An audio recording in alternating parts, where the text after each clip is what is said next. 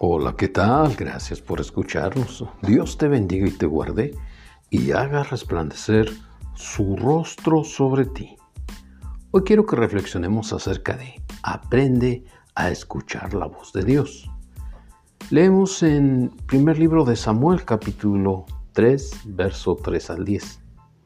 El joven Samuel estaba durmiendo en el templo del Señor, donde estaba el arca de Dios y antes que la lámpara de Dios fuese apagada, el Señor llamó a Samuel.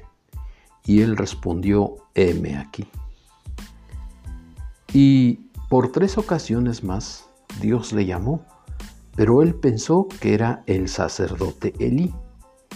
Y dijo a Elí, ve y acuéstate, y si te llamare dirás, habla Señor, porque tu siervo oye.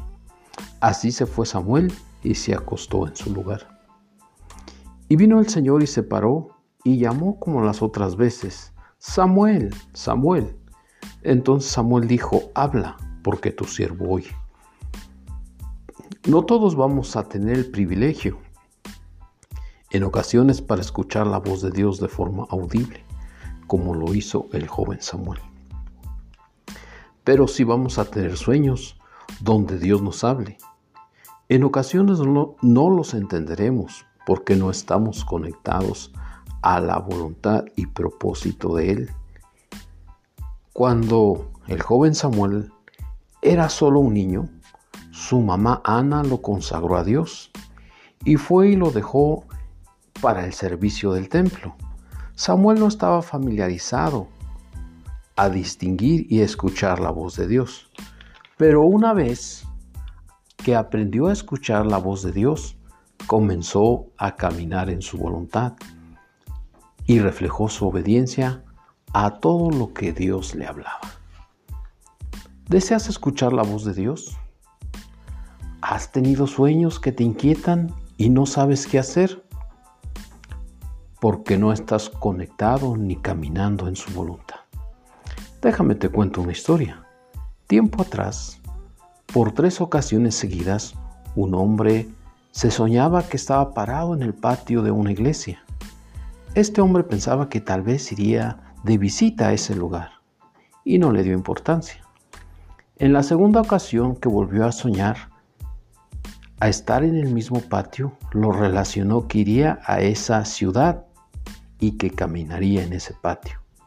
Pero la tercera vez oyó a lo lejos que entonaban alabanzas al Dios vivo en el patio.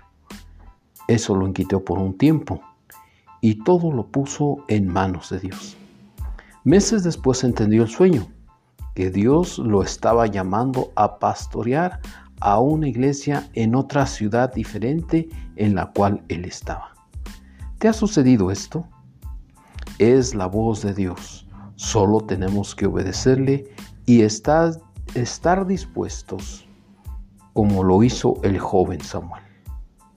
Oremos, amado Dios, ayúdame a escuchar tu voz y estar en tu propósito, y todo sueño que me has dado lo confirmes. Quiero ser como el joven Samuel que aprendió entre las muchas voces a distinguir cuando es la tuya.